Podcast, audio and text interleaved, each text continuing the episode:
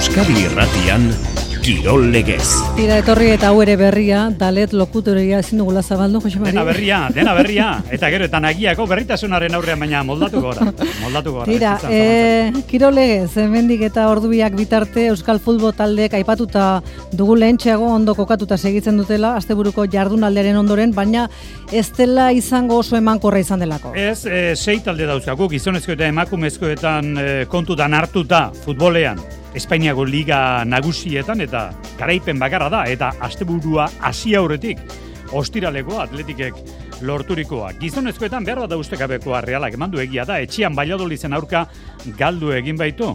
Reala irugarren da ala ere, eta osasuna eta atletik seigarren postutik gertuago daude orain. Winter Series zesta lehiaketan gaur da bigarren final aurrekoa. Jaialdia zazpitan hasiko da eta bigarren partida da final aurrekoa. Goiko etxe eta etxeto barandika eta lekerikaren kontra. Sarerak agortu dira, biztan da. Arratxaldeko lauretan garazin berezkoen buruzburukoan bi partida Vicente Larralde Ipar eta Luis Sánchez Makin Olzomendi. Ziklokrosean, Van der Pulek eta Bana Ertek izan dituzten leia gogoan garriak, Errepidean ere maiz ikusiko ditugu. Pari Rubera bitartean bost aldiz agertuko dira tropel berean. Estrainekoa, Estrade Bianche klasikoan Toskanan, datorren martxoaren lauan. Eta binakako txapelketan baina ezker horman, gauzak argitzen hasi dira, baina esan daiteke korapilo nagusiak askatzeke dauzkagula. Gauza bakarra bai ez liteke, zenbakiak eskuetan. Elordi eta zabaleta final aurrekoan izango dira. Ongi etorren zulo, Garratxaldeon gizonezkoen futbolean, Espainiako Liga nagusian ari diren hiru euskal taldeen jardunaldian denetik izan dugu joera gautxi dira, zerbait aman komunian jartze aldera, atletiken garaipena izan genuen joan den ostiralean eta realaren porrota atzoa noetan baiadolizen aurka. Joerak eten egin ziren, biztan da, bai batak eta bai besteak zekarkiten joera. Saiatu zen reala atzo egia da aldez edo moldez, baina erasoan ez zituen puntu kamuts guztiak zorroztu izan. Sailkapenari begira, galera ez da inbestekoa lehen da biziko sei talden artetik bakarrak irabazi baitu, Bartzelonak. Reala Baiadoliz partidaren ondorenak gaurko saioari egiteko jonan derdelaoz. Realari eten egintzaio bola da ona txuri urdinek galdu egin dute Baiadoliden aurka utxe eta bate larinek iruro eta mairuaren minutuan egindako gol bate baliatuta. Lesio kopuruak eta nekeak erasan da donostiarrak beren mailarik onenetik urrunaritu dira eta ezin izan dute punturik zakuratu. Realak selkapenean jauzi egiteko aukera zuen gainontzeko partidetako emaitzak etarteko, baina ezin joko aldetik distirarik ez eta realak izan du ordea irabazteko aukerarik. Alexander Sorloten oinetatik iraganda etxekoen aukerarik onena, hogeita malaugarrenean Norbegiarrak ezkerrez egin du errematea eta baloiak ez zutoina jodu. Ark izan du bigarren abagune bat ere irurogei garrenean, baina baloiak kanpora joan da orduan. Take kubok, iru minutu geroago erremate egin du Jordi Masipek geratu dio eta oiartzabal ez da alderatzera llegatu. Barkatu egin du horta zerrealak eta baiadolidek ordaina eman dio. Txuri urdineke baloi aldentzen jakinez eta larinek zorbaldarekin errematatu du eskuin egaletik jasotako pasea. Kolpea izan da hori realaren zate. Imanol Alguazil, entrenatzaia. Ikusita joakin egin dakoakin, nire ustez, bueno, bat emate garaipena lortu behar balima zuen. Guginan, baina hortarako osmatu egin behar da, eta horrez geha fin ibili, eta horreitik galdu du partida. Ala, realak galdu egin du ligan, zazpi partiren ostean hasier, hilarramendi. Azkenean penia, ez, porque joder, bueno, beste partidako resultatuak ere ba, gure alde zen, e, gaur irabazti, gaur irabazitxa ere, ba, bueno, e, beste puntu gehioko diferentzia eta zizion. Ja, bueno, e, ez da izan posible, ez, e, Taldeak errekuperazio lan egin du gaur zubietan eta jai egingo du biarretzitan. Reala ostegunean itzuliko da lanera. Bueno, eta jendea denerako dago, eta hori estimatzen da, entzule batek e, gogoratu digu, Baiadoliz Estela, irurogeita amarreko Brasil, baina irabazi egin duela Mallorcak bezala. Atletikek, Jokin Altuna pilotari aukeratu du otxaileko enbaixadore. Eunda hogeita bosgarren urte urreneko ekitaldien arian, hile egiten duen aukeraketan. Urtarrilean John Run izan zen. Otxailean berriz Jokin Altuna. Atletiken interneteko atarian agertu ditu, Altunak otxaileko enbaixadoreak bere hitzauek.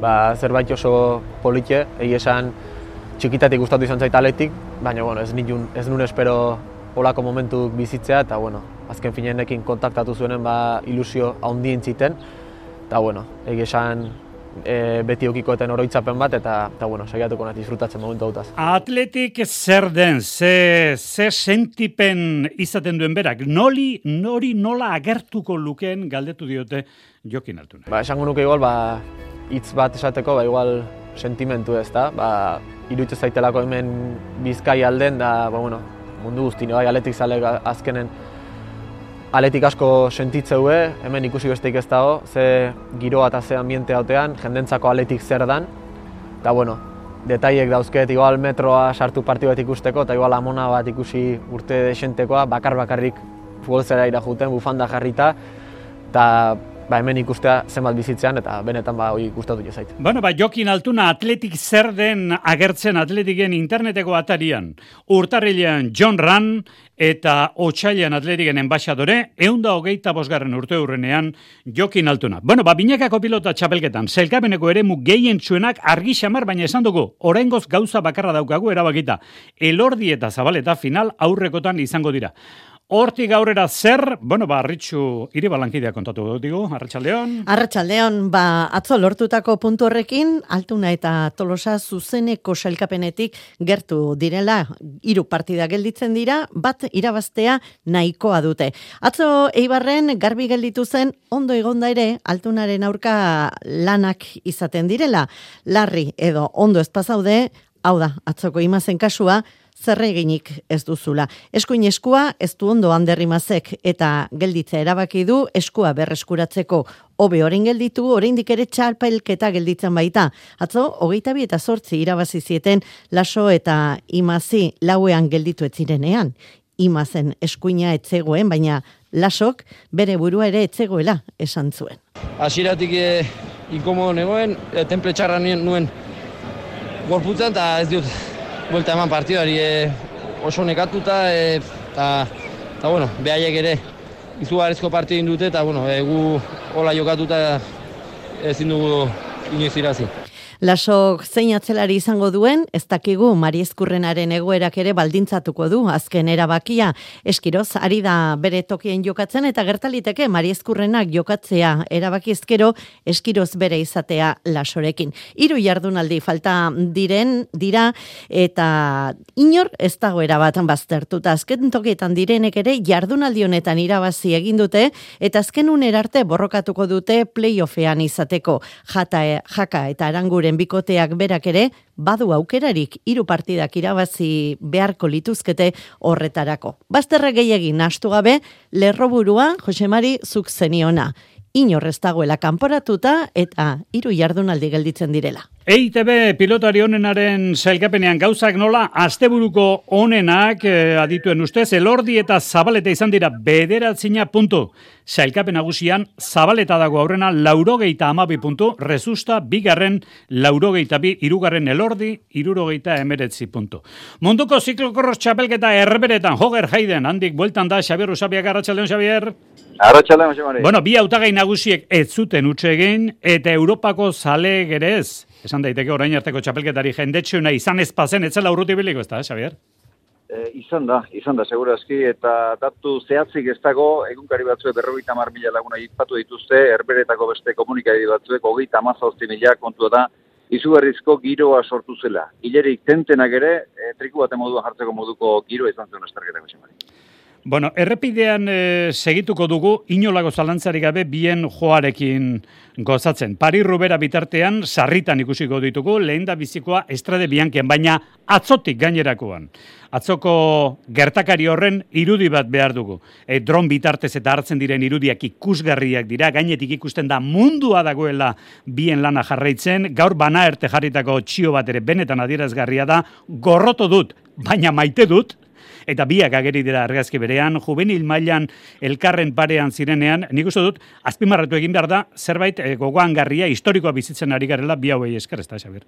Bai, bai, eta hori gainera aurreko egunetan e, Belgikako egunkarietan eta berri paperetan e, hainbat aipu egin dituzte, gari bateko txapeldunak eta alderatuz eta gaur egungo historikoa da, eta ez beneiz, barguelen, solako txirendulariek denek e, erakutsi dute. Eta bien artean agi esan, e, diferentzia oso txikia dago ximari, eta nik uste dut eh, atzoko bi protagonista nagusin adiraztenak e, nahikoa direla, lasterketak izan zuen bilakaera eta amaitza behar bezala ulertzeko. Ahi eman zituzten lasterketako giltzarriak. Mateo Anderpulek esan zuen, oso lasai erlaxatuta eta konfiantzaz betere jokatu zuela eta aldiz gut bana ertek, txirrendulari koldar bate moduan lasterketa osoa gurpilen pasatu da adiraziz, zigortu zuen bere burua. Ba hori entzun da, egia esan ezer gutxi dago gehitzeko, alegi arlo fisikoan eta teknikoan mailak hain parekatu daudenean, atal psikologikoak, mentalitateak erabakitzen du eta horretan Mati Van Der Poel gailen duzen. Badirudi, gut bana erti bapatean iraganeko mamuak, ehortzita ziruditenak esnatu ziteizkio lasieratik, ba Mati joa ikusita, eta haren bilakara eta ibilera arrituarekin, balasterketa osoa kontrako pausoarekin egin behar izan zuen. Aldiz, eh, Matiuk, ba urtengo kalapita dena gaztu egin zituen, bai bizkarreko minak, gut bana ertin galdutako esprintak, denboraldiko estatistikak, eta eta betiko ziklista usarto oliar eta eta azia zel erakutsi zuen. E, txapela lortu aurretik ere, txapeldu moduan jokatu zuen, eta hori izan zen erabakigarria. Txirundulari hauek jende artean lortzen duten sentimentua gainera, uste dut eh, aurrekaririk gabekoa dela Josemari. Bueno, ba, lekuko Hoger Heiden handi bueltan Xavier Rusabeaga. Pari Rubera bitartean, esan digu Xavierrek, sarritan ikusiko ditugula, bost aldiz bai tropel berean. Lehen da bizikoa, martxoaren hasieran Toskanako errepide zurietan estrate biankan. Bueno, ba, ondo bugatu itzelare hori, eskarrik asko Xavier. Arratxaleon. Bueno, bi euskaldun genituen munduko txapelketan, ez ditugu aztu behar, junior, junior mailakoak, biak ere, biak garabarrak, gorka korrez eta odei muñoz. Korrezek eman dugu txapelketaren berri hemen euskaderatia. Irteeran erroketan dia e, bat izan dugu baita odei baitanik, eta, eta bueno, e, gero beste erroketa bat izan dut pizkat aurrerago, eta eta bueno, lasterketa oso gorra izan da, baina azkenean egin dugu izan duguna, eta, bueno, e, uste dut hogeita amabos garren postua lortu dudala, hasi que aldorretatik posik, eta, bueno, ja denboraldia bukatu dugu, denboraldia polita, polita egin dugu, hasi que, hasi que posik. Ba, biak eh, posik eta gustora, bi Euskaldun, bi junior mailako, bi arabar munduko ziklokro txapelketan, Gorka Korres eta Odei Muñoz. Eta errepideko ziklismoan, Valentziako itzulia Rui Costa hogeita amasei urteko Portugaldarrak eramandu aurten, bederatzi lagun iesean itzulia jokoan zutela, baina betiko punxer veterano hori, zakur hori agertu zen ruikosta. Bueno, tartean genuen Peio Bilbao, aretxe kontatu digu bartemen euskadi ratian, korapiloa nola askatu zen atzo Valentzia. Baina, bueno, liderra lokartu egin da, txikone ez da konstienti izan momentu hortan e, ba, galtzen, zaikapen nagusia galtzen zegoela, hor, da, bueno, e, karreran egoera oso arraro bat emonda, eta, eta bueno, nik asaltzen nion, ez, liderra, liderari, e, karrera galduko zuela azken momentuan. Ba, bueno, pena bat e, berarentzako azken egunean ba, modu horretan e, buelta galtzea. Eta, bueno, niretzako bai, pues, alde batetik e, hori podiumetik kanpo beratzea, baina, bueno, nik irabaztera jokatu hot, gaur etapa irabazi nahi naben eta modu horretan generala bai irabazi, eta, eta azkenean ezin nintzen ni batana kontrolatzen ibili bez. Denboraldia ziren honetan Intermarch taldeak sei garaipen ditu, Education Firstek bost azken atzo, Besesko izarra Peulesen eskutik, guztira lau talde dira oraindik garaipenik gabe daudenak, Alpezin Arkea, AGBR eta Grupama.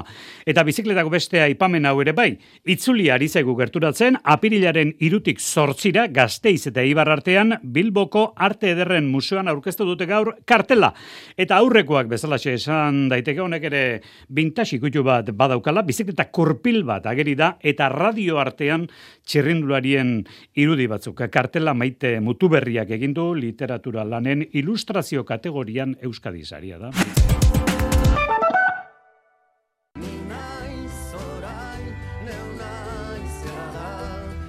Iñaki Labaka itzultzeko garaiaz arratzean. Itzultzeko garaia da.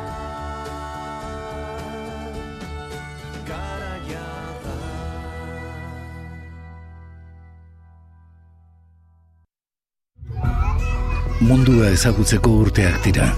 Sentitzeko, elkarrekin bizitzeko, ikasteko urteak, konfiantzazko ingurune batean.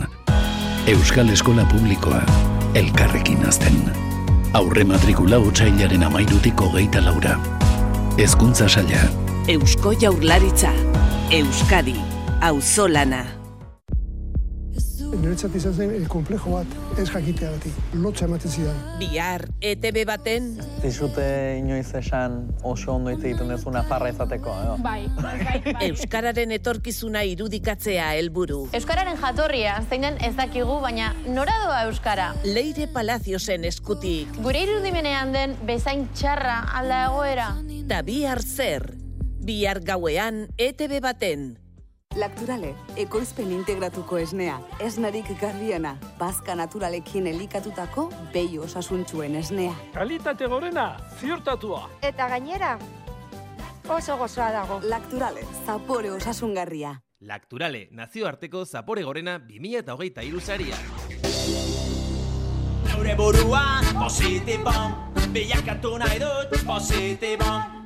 Neure burua positibon, bilakatu nahi dut positibon. Arratsalde gordu biak ama, minutu gutxi. Aste hasiera honetan, Jose Ripiau.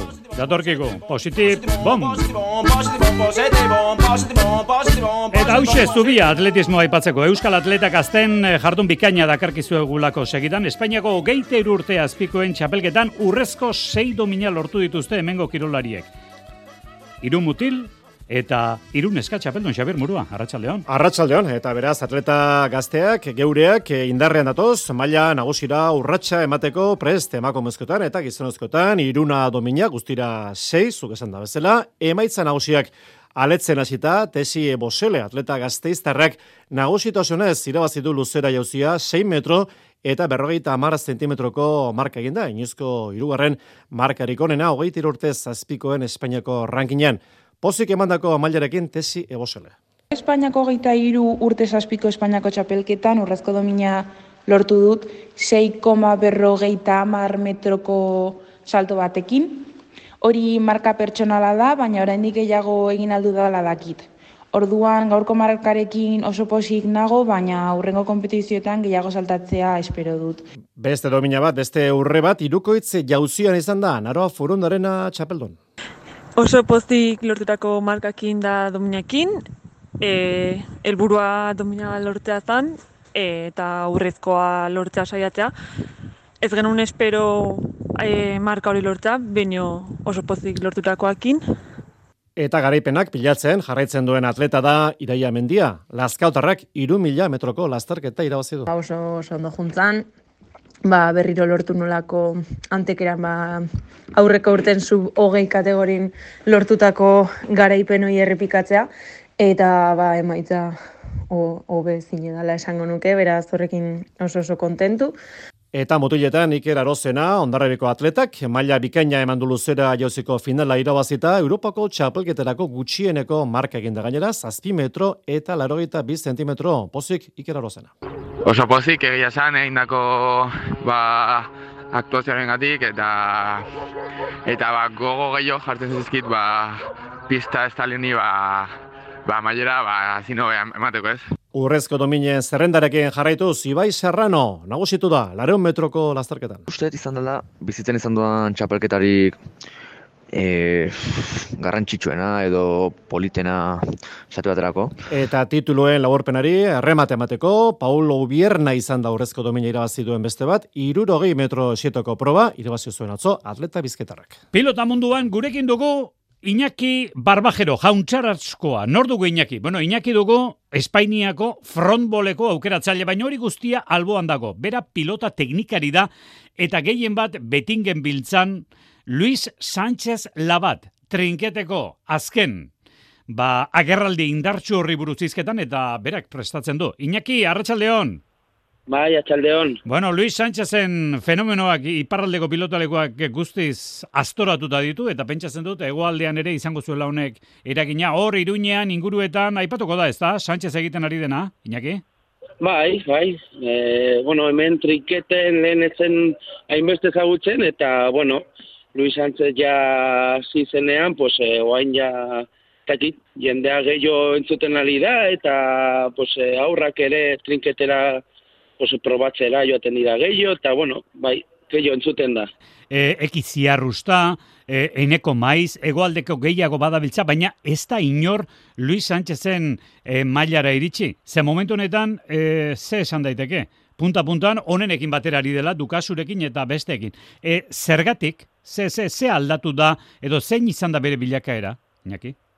Bueno, e, bera nik uste, bai, be- beste batzuk bezala, pues, e, hasi zela goin urte batzuk, ba, trinketen entrenatzen eta probatzen gustatu zitzaion, eta, pues, bueno, bera izan zen lendabiziko profesionala, ez, eta gero bere atzeti beste batzuk, eta ez dakit nik uste, pues, gaitasuna dituela, ez, probatu zuen, eta, eta bueno, e, prestatzen joan zen, eta, bueno, berez badauzka gaitasunak, eta gero, pues, e, bere lanagatik eta entrenatzen eta bat, pues, begira non dagoen orain. Ze gaitasun behar dira, trinketerako? Pues, ikusi duguna, ba, bastakit, e, mugimenduak ez dira, o despazamenduak ez frontoian bezala inaundiak, e, hor e, mugimendu ez dakit distantzia txikiagoa, baina oso azkarrak izan bar dira, e, reakzio eta biadura azkarra izan bar duzu, beti ez dakit e, efekto ezberdinekin, eta beti pilota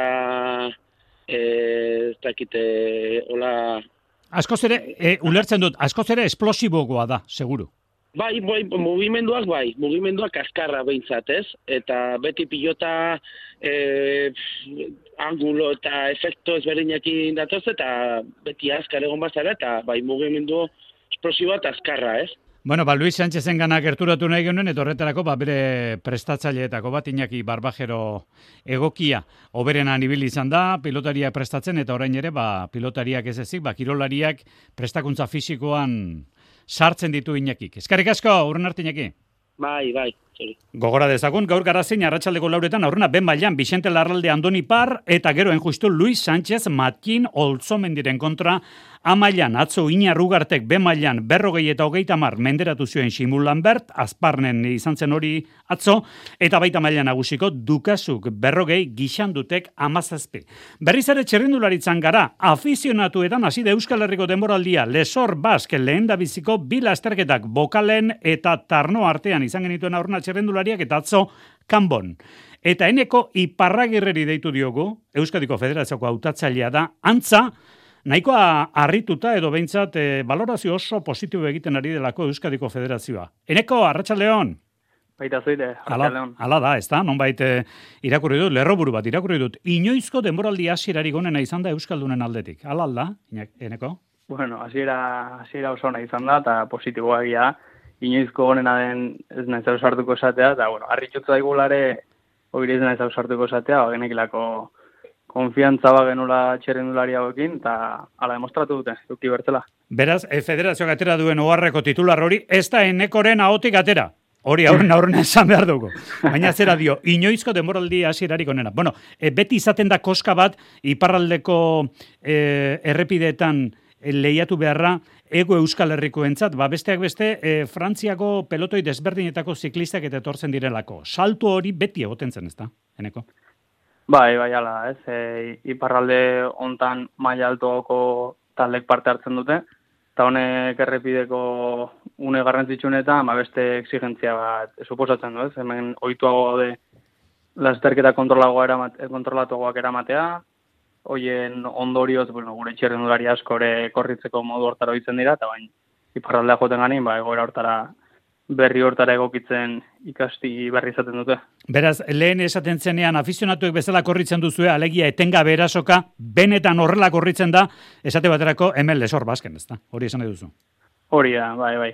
Azterketa hauetan un esplosibitate asko berri izaten da, batez ere une oro atope juten dilako, eta talde importanteenak hasieratik erabaki nahi izaten dutelako lasterketa nola bideratu, eta hortarako indarrasko berda, eta aurrian ibiltzea beti ez. Bueno, ba, bereziki Unai Zubeldiaren lana federazioak nabarmendu du, Unai Zubeldiak bi topa mar eskuratu dituela, esor baskeko lehen bi karrera hauetan, eta gainera Ipar Euskal Herriko gari lainet eta masin renu, eri azpimarratu ditu federazioak. Bueno, ba, aukeratzaile eneko Iparra gerrean. Segituko dugu izketan, beste lasterketa batzu badatozelako, ostiraletik ikandera. Eskarrik asko eneko?